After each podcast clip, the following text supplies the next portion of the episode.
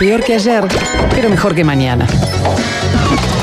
Es tan varieté que puede haber cualquier cosa. ¿Quién te dice?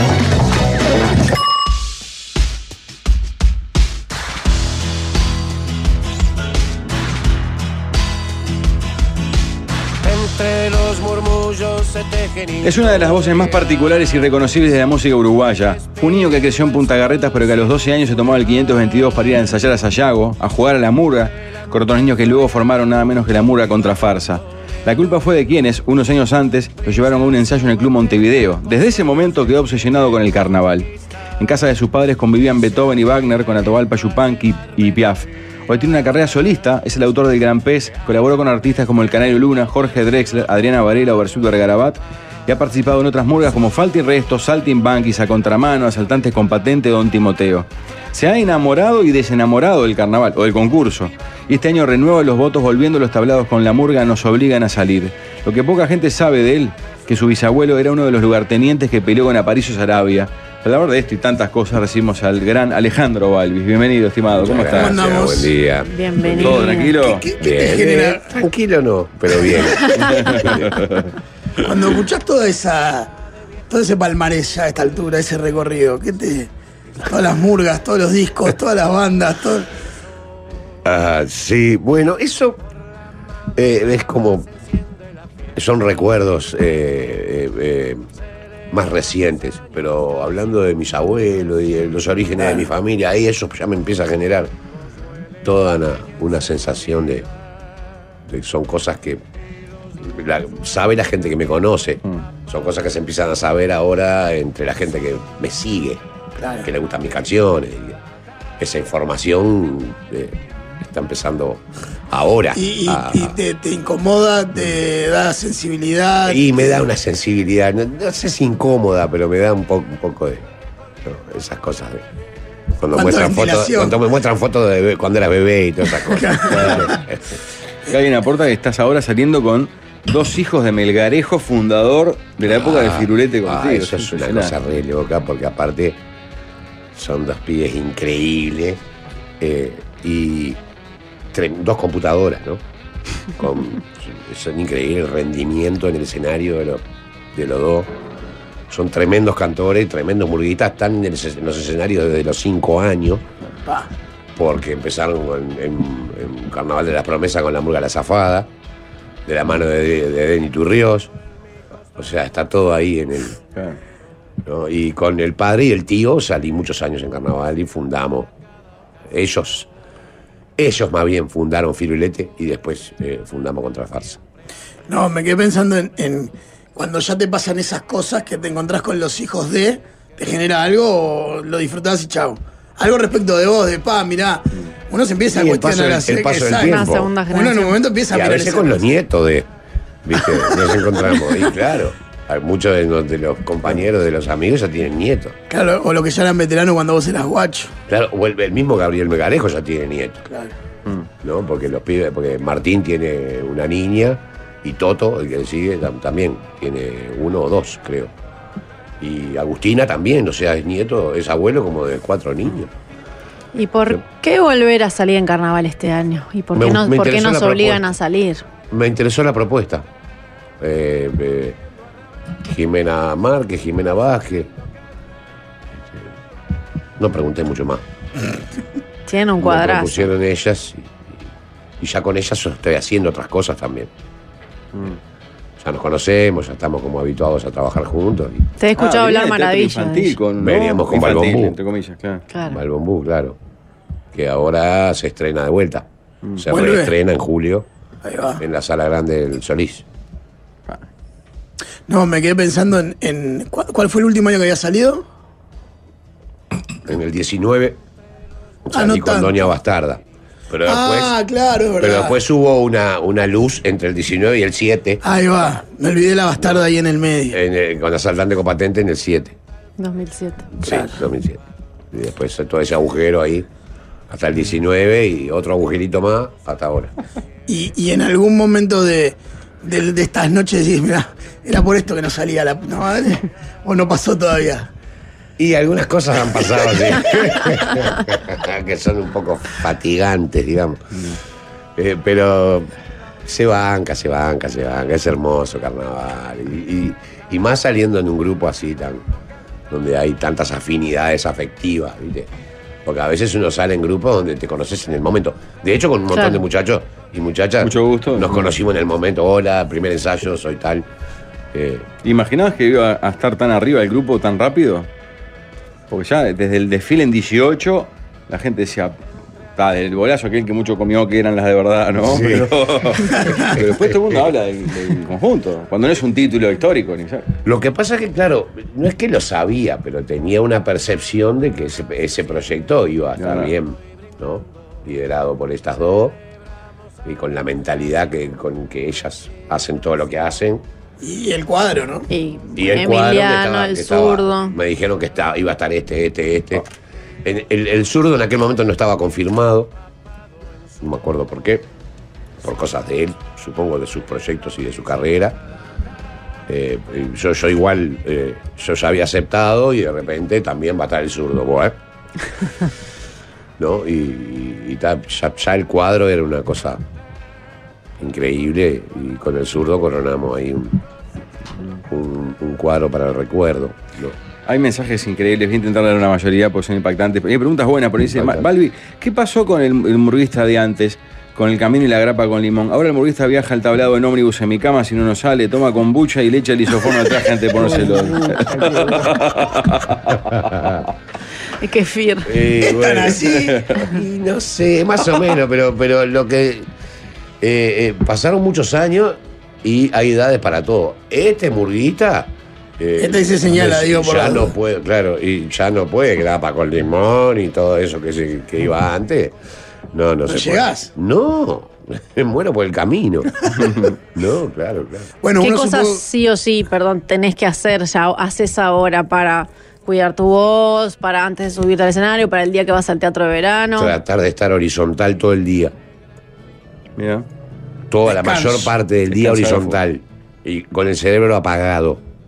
Apagar el cerebro.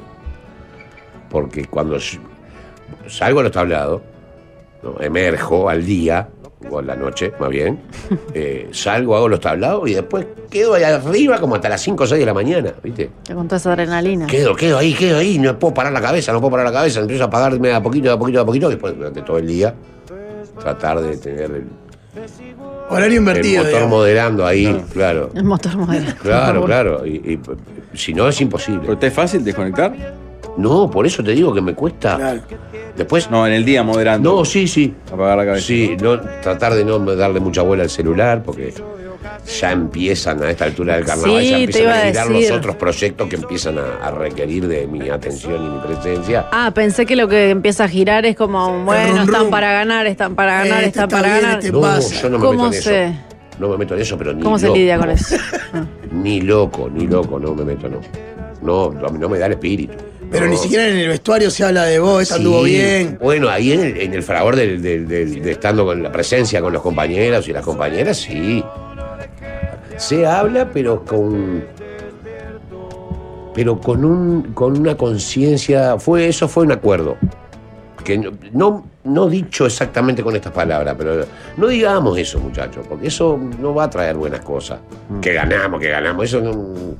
Viste, no, no no trae buenas cosas. Al revés, esperemos. Vamos a ver, hay, hay un montón de murgas que están bien. Esmerémonos. Mejoremos, el- mejoremos lo que estamos haciendo. Porque siempre se puede, siempre puede estar mejor. Siempre puede. A medida que vamos haciendo tablado, vos tu rutina en el escenario la vas mejorando, la vas perfeccionando.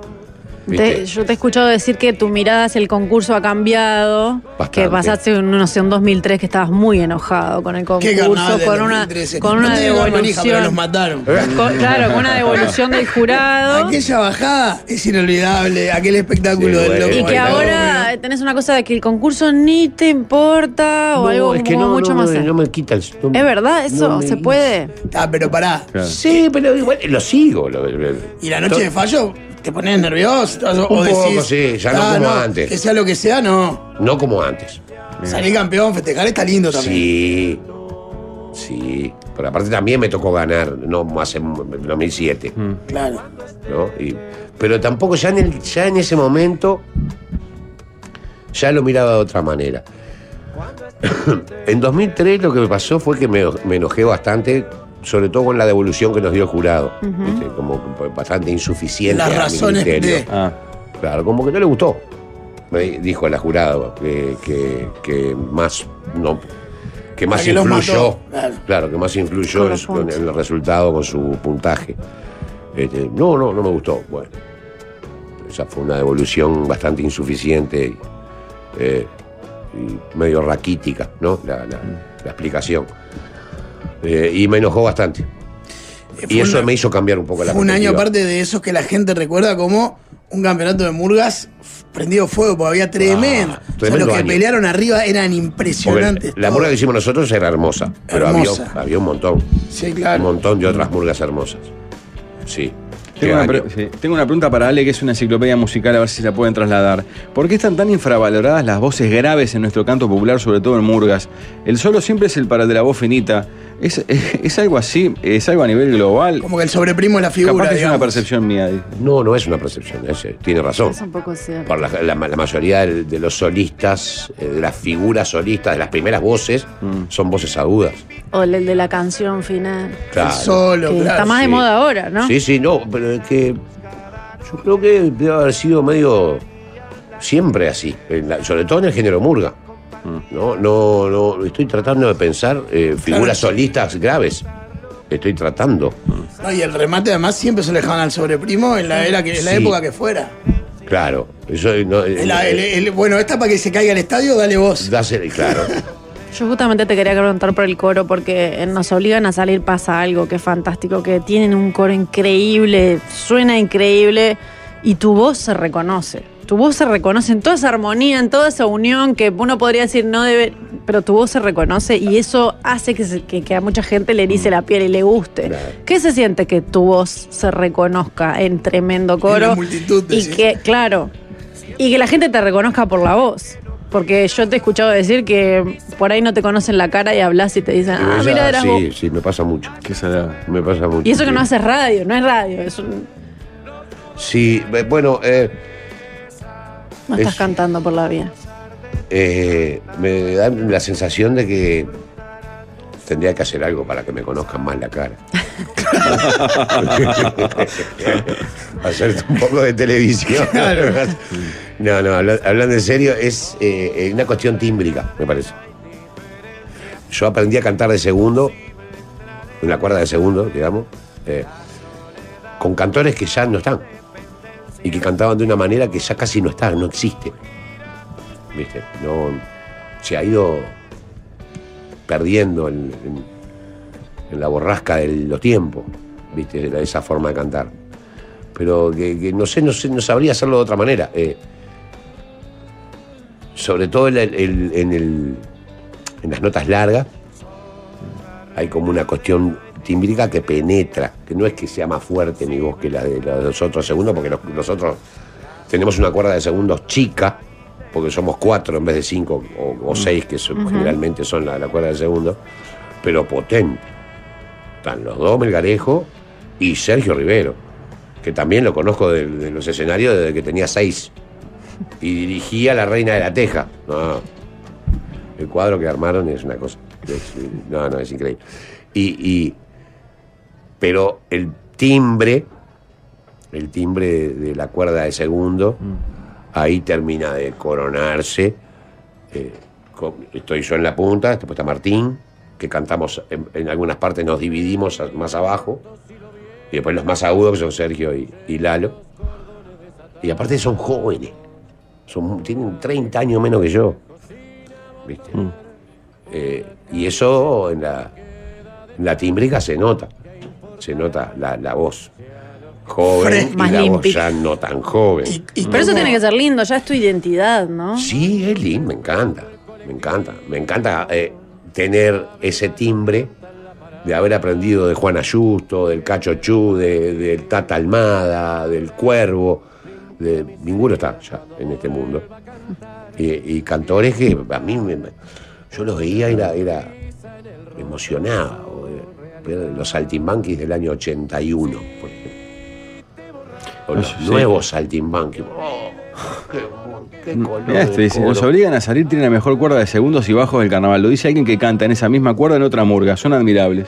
Tienen al zurdo, pero yo admiro más a los melgarejos como segundos. Tienen un caño en la voz. Sí, no, son tremendos, son tremendos. Igual para. eh, eh, Y la gracia de- en el escenario que tienen es. de la voz fresca y los jóvenes, o sea, la ventaja del joven. Sí. Ahora también están las, las ventajas del veterano. Oh, hay O sea, otras ventajas. Sabés jugar, sabés correr la cancha y no, y no la corres como a los 20 años, supongo. Y mal que bien, no sé cuánto lo asumís vos, pero llegás a la bañadera o llegás a un, a un vestuario y sos Balvis, estatura como el zurdo es el zurdo, o sea, son los popes de- de- de- del carnaval.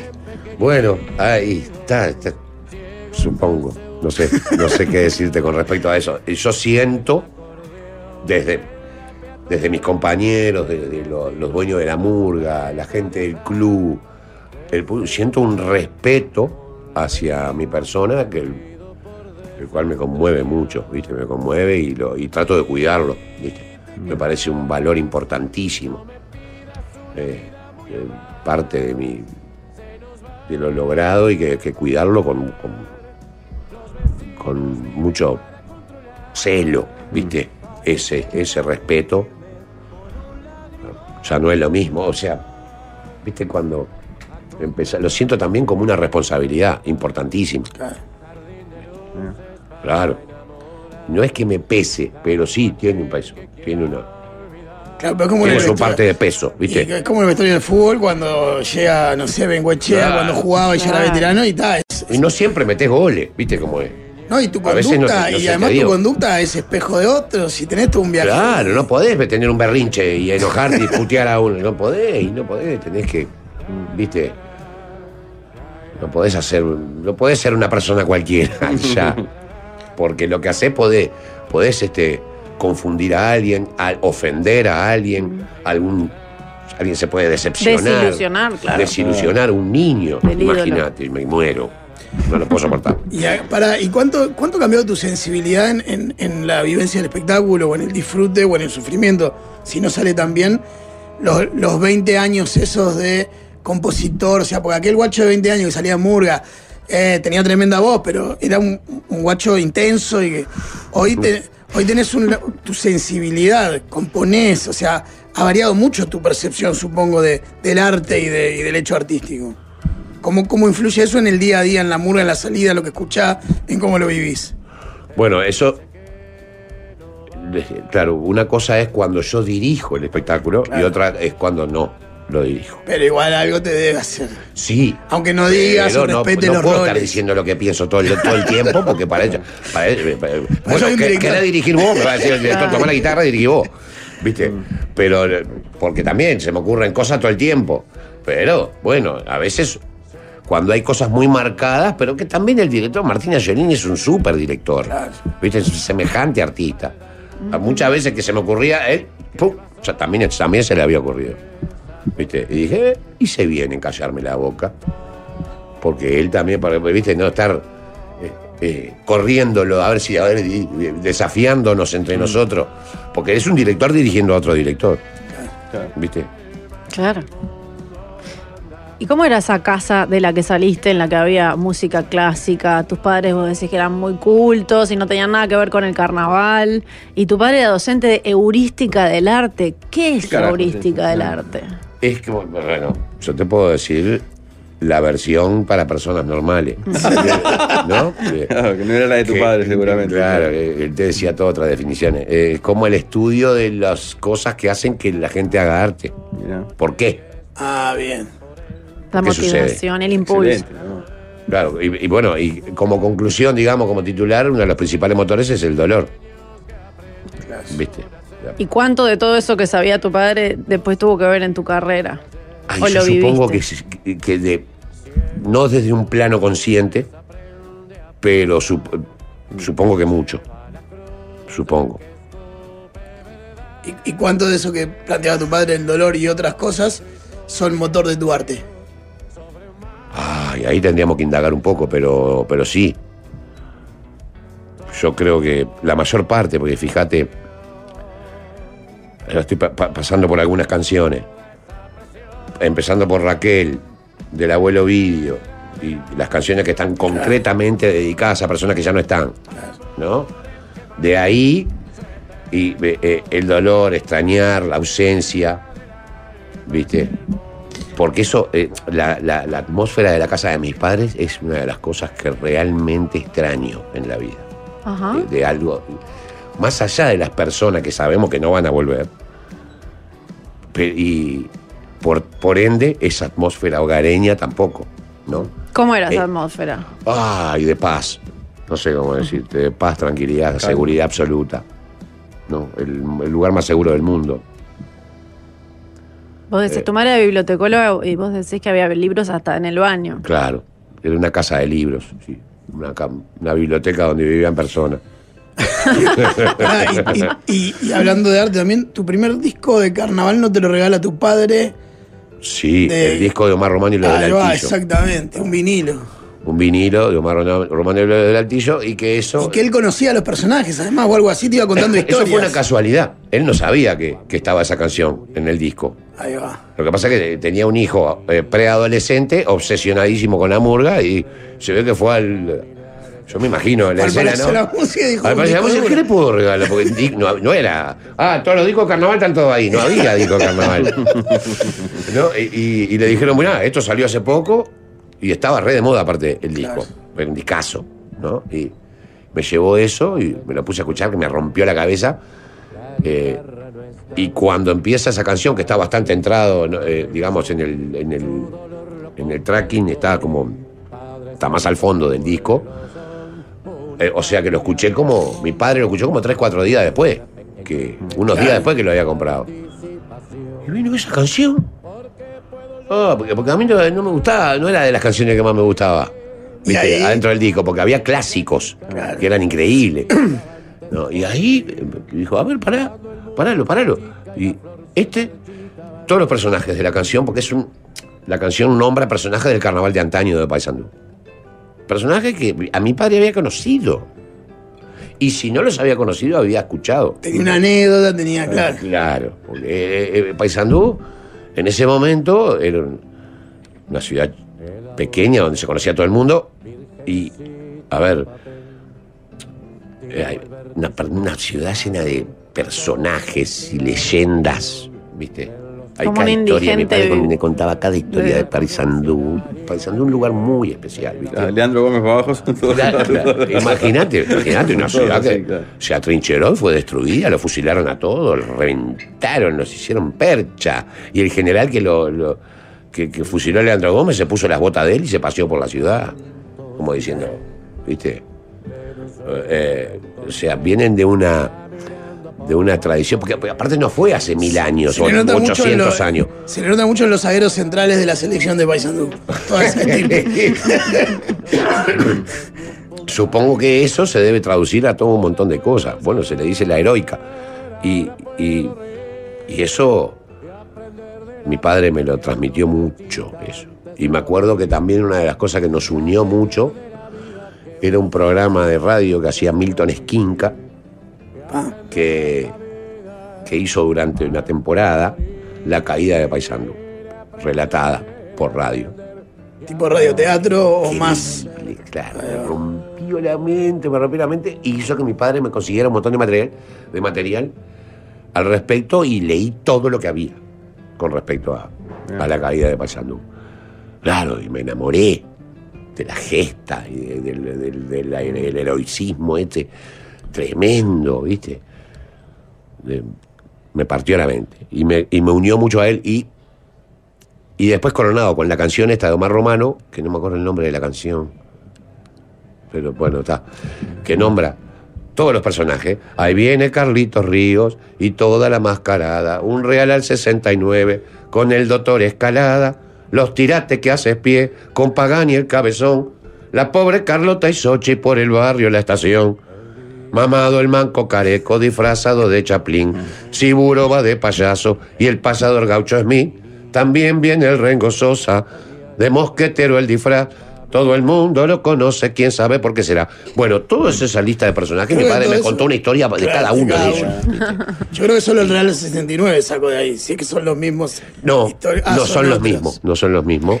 Pero. No eran los rivales de la OFOR, eso. No, era la, la versión sanducera. Claro. De Real Saludos 69. Como la versión local. Como hay, hay, hay, lo- hay Sí. saltimbanquis en Mercedes también, Claro. por ejemplo. Decirle que tengo una colección de canciones de los charoles, murga de cana de Paysandú. Los Me Charoles, gusta- sí. Me encantaría poder pasarle el material, dice el negro. Eh, bueno, tirámelo por mail, alejandrobalvis.gmail.com. Qué grande. Ahora, siempre pienso en qué momento uno decide pasar de ir de Boedo, estaño, hormigón, barrio, ruido, a Maldonado, al medio del pasto. Ah, sí. Y cuando nací. De la esencia porteña y citadina al, al despeje absoluto. Y los bebés, los niños, chiquitos. Abril tenía menos de tres y Manu estaba recién nacido. Y está, dijimos, vámonos. Es ahora. Sí. Porque aparte después entran en la escuela, bueno, vos lo sabés, se complica más. Claro, no, ahora están súper arraigados acá. Súper arraigados. ¿Estuvo bien la decisión en perspectiva? Sí. Sí, sí. Lo que pasa que uno mira. Claro, eh, eh, lo puedes ver de esta forma. Nos vamos de, de- de una de las ciudades más convulsionadas y ruidosas del mundo al medio del campo en Maldonado, con una ciudad chiquita cerca. ¿No? O nos vamos de, de una ciudad llena de oportunidades a, a un país que, donde todo te vale cinco veces más. También se puede, se puede ser visto de esa manera, Claro.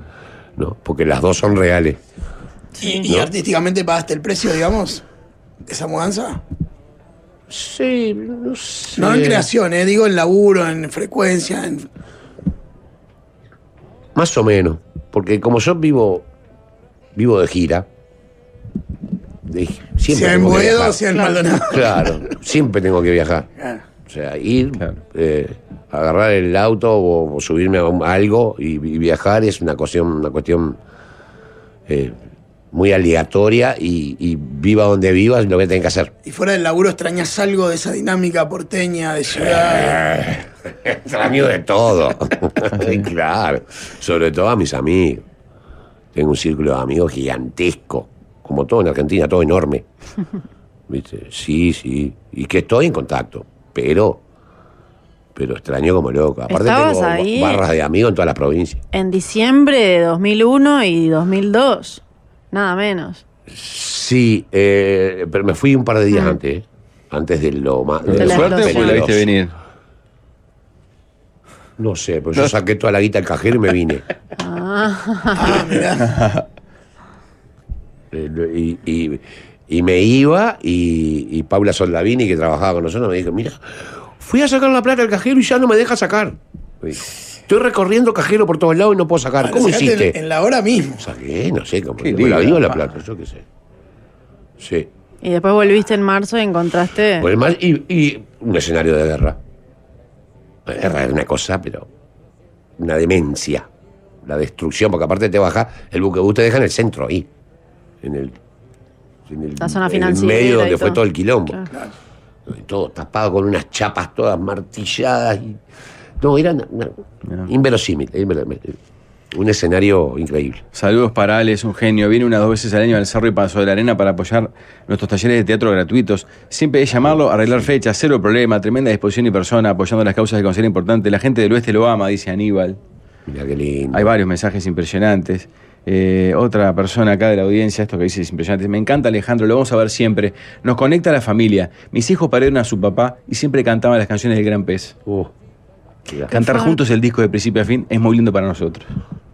Gracias, gente. Y bueno, O sea, yo conozco una pareja en, que- en la que estuviste su casamiento porque la canción que los une es una canción tuya.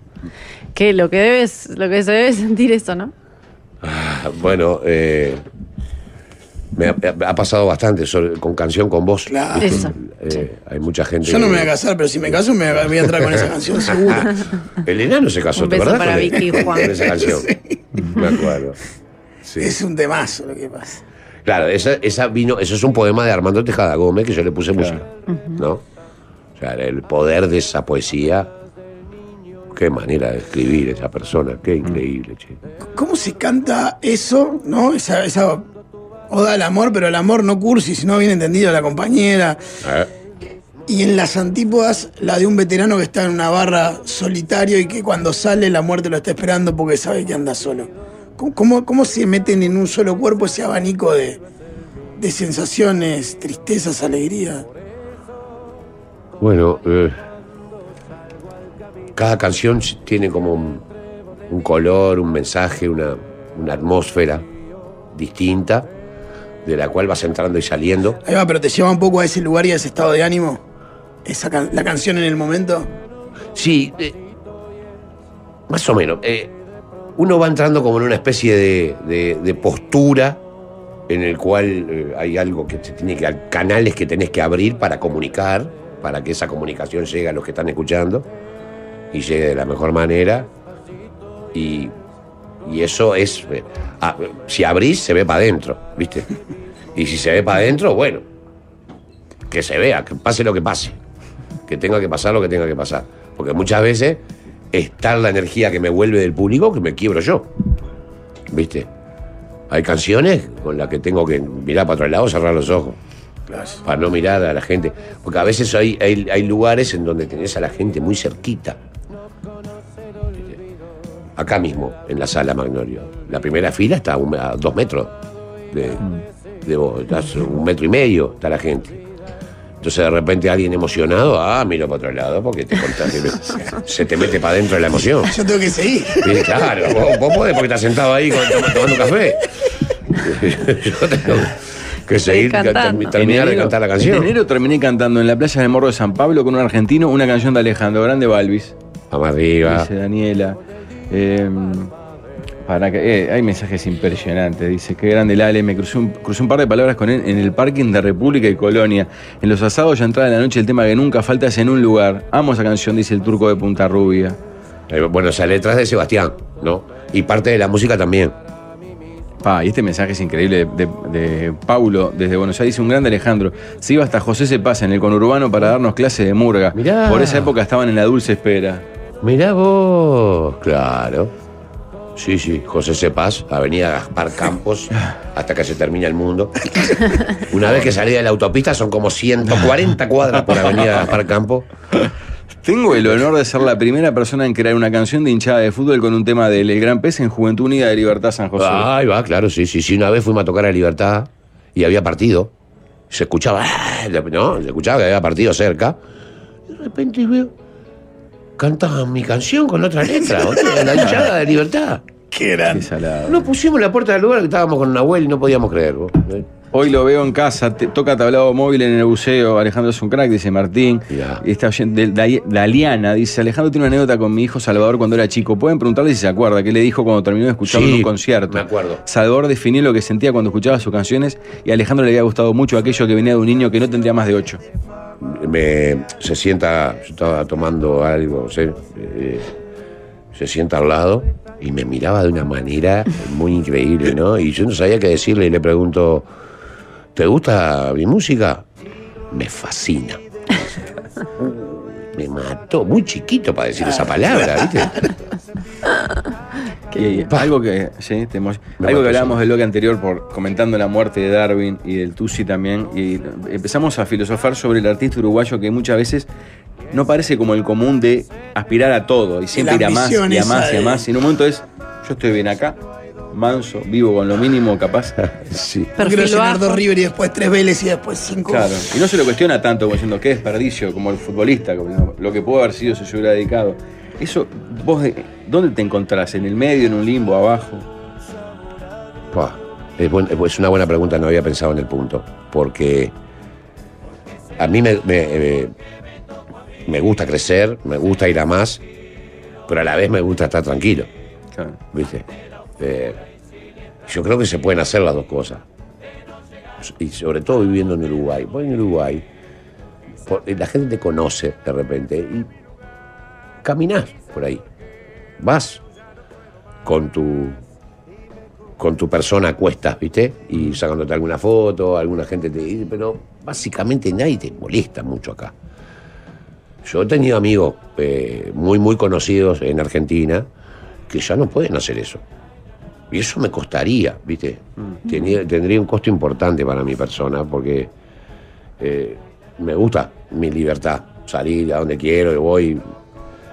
Y, y eso hace de, de- mi convivencia con el entorno algo muy amable y, vivible. Vivible, la gente acá es respetuosa. ¿viste? Por más que. Y si se te acercan a pedirte algo, con un respeto bárbaro. Y de repente, si estás ocupado, le decís, no, para ahora no puedo. Y, y nadie se enoja ni te dicen, andá, vos. Claro, ¿quién Como puede ser en ciudades, en otros países, ciudades más grandes, donde los promedios se multiplican, la gente quizás sea un poquito más atrevida, ¿no? Eh, y, y donde sea más difícil de, de- de- de llevar a cabo esa, esa convivencia con el entorno. Pero ah, yo tengo un asunto con el, el retiro del músico, porque jubilación no hay. ¿Viste? Claro. con el retiro del músico en Uruguay. ¿Por qué el músico para vivir tiene que tocar o hacer algo que tenga, y, o sea, no se puede retirar? No, si vos tenés que laburar para vivir, no te puedes retirar. O sea, no podés envejecer. Tampoco puedes morirte. Cuando por- decís un asunto es una preocupación. Tengo un ah, asunto sí, con es, eso. y es sí, es una preocupación. Por eso me, eh, elijo el camino del crecimiento. ¿Viste? Sí, Está bien. está bien, estoy bien acá, yo estoy bien. Más o menos, porque. eh, Uruguay es un país muy caro. Muy caro, muy im- im- imposible de abordar si no, si no creces constantemente. Tengo la suerte de compartir alguna actividad con Alejandro y aplico el autocontrol de la cholulés. Dice por acá. Abundante gente que, eh, bueno, escribe maravillas de voz. Eh, toco la guitarra y canto muy poquito, pero cantaba canción con voz y cuando él dice el amor es un cauce, entraba mi hijo que tenía cuatro años a cantar, eh, dice otro. En 2021 falleció mi esposo y mis hijos Mariana, Santiago y Gabriel le pusieron la voz y el alma a canción con voz para homenajearlo en su cumpleaños. Convertimos la grabación en un video con imágenes que nos emociona a todos cada vez que lo vemos y compartimos. Marinari me amenaza ese día ya diciendo, Balbi siempre se olvida de venderse, que es otra cosa muy de artista uruguayo. Eh. El primero de marzo se habilita las entradas para el auditorio, me decía. Para el auditorio que vamos a hacer el primero de agosto. Y eso es, eso es una información importante porque. Y esa eh, es la, la jubilación que no hay. Ir a comprar la entrada. Por, por ejemplo, exactamente. Porque aparte vamos a presentar material nuevo. Material nuevo que está en plena cocina ahora, ¿no? ¿Y cómo haces con tablado, cocina? Eh, porque está, ahora está a cargo del productor, Ah, bien. de Nahuel Bentancur. Bien. Y, Vos ahí- desligaste por el carnaval y volvés. y vuelvo a la brevedad. Pero ya tengo que, eh, cuando termina carnaval, que más o menos ten- tengo que esperar que se pase el estrés postraumático que te da el carnaval, eh, y un par de semanas y ahí me, me- me sumerjo en el, en el proyecto nuevo, de- nuevo disco, pero que no es un disco, son canciones. Son canciones con una estética, con una forma, con una... Pero no, disco no. Eh, primero, repetí, primero de marzo Primero, ponen la- el primero de marzo queda la- las a la venta habilitadas. para el primero de Ahí va, agosto en el auditorio. en el auditorio Del Sol. Sala de la Reta, Bien. Que es increíble. Qué Es hermosa sala, qué hermoso, qué hermoso Es teatro. hermoso. che. Qué hermoso teatro para sí. ver, para tocar, para. El altillo de la tapa del disco Omar Romano y los del altillo es la casa de mis abuelos en el barrio de los judíos, dice. Vos. Ah, Yo sabía ¿Cómo te que- gustan esas cosas? El pa? Fabregato. Sabía que era en el barrio de los judíos, sabía, pero no, no sabía, mirá. Eh, bueno, Sí, perdón, los lo tenemos mensajes que que leímos hace tres días Sí, estamos al aire. Gracias, Ale, más por. Por favor, gracias a todo, usted. Eh. y aparte tenemos en, en julio la temporada, la temporada vacaciones, claro. para, Con Balbombú para las infancia, la infancia con Balbombú que va en la sala grande tenemos no sé 15, 16 funciones. Las Un fueron y volvieron locas de la vida. Es que está hermosa la obra. Yo, y aparte esta, esta, la obra va a ser, se va a agrandar un poco de acuerdo a, la- a las dimensiones de la sala. Y la primera temporada fue con Manu da Silveira, la segunda con Gige Vázquez y la tercera con las dos. Ah, Excelente. ¿Desde qué edad la recomendás más o menos? ¿A partir de qué edad?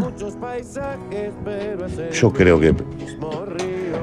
eh, yo no sé. Está, está especialmente dedicada para el segundo y tercer septenio, digamos.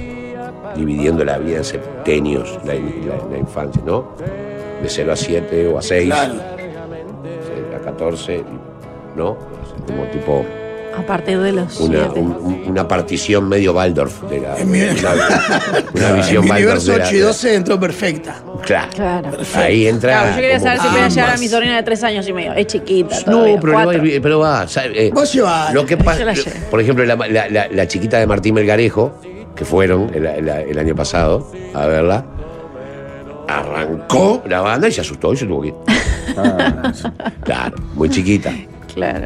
muy chiquita. Pero bueno, quedan invitados al Bueno, canal. eh, Un pará, necesitamos placer haberte titular. tenido. ¿Ganan o no ganan? Ah. Después de todo lo que hablábamos, necesitamos hacerlo con calma.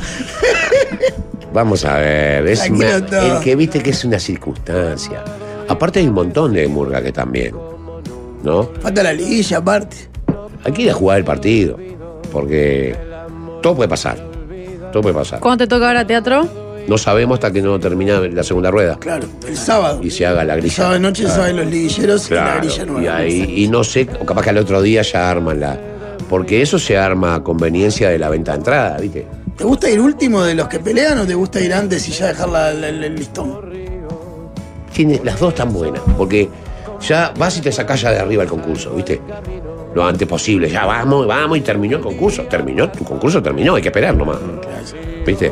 Y la otra es, cuando vas al último, el que ríe al último a veces, ¿viste? Claro. Ay, ay, Viene con. Pero no te descolgás del concurso hasta el último segundo. Claro. Bueno, Gracias, nos tenemos Ale. que No ir. No te sí, manija, pero qué. A contramano 2003, qué injusticia. así, dejan se retira, granado. así se retira a contramano, lleva los cordones desatados. Eh, sí, ¿Estoy bien? Sí, dejan qué lindo. Si granado. te pirás, no te olvides lo que dejás, aguantá un poco más. Y se me fue el resto. Yo te pido solo una Oportunidad para que mi locura se lleve tu marcha a camión, Claro. Chao, Nos vemos. hasta mañana.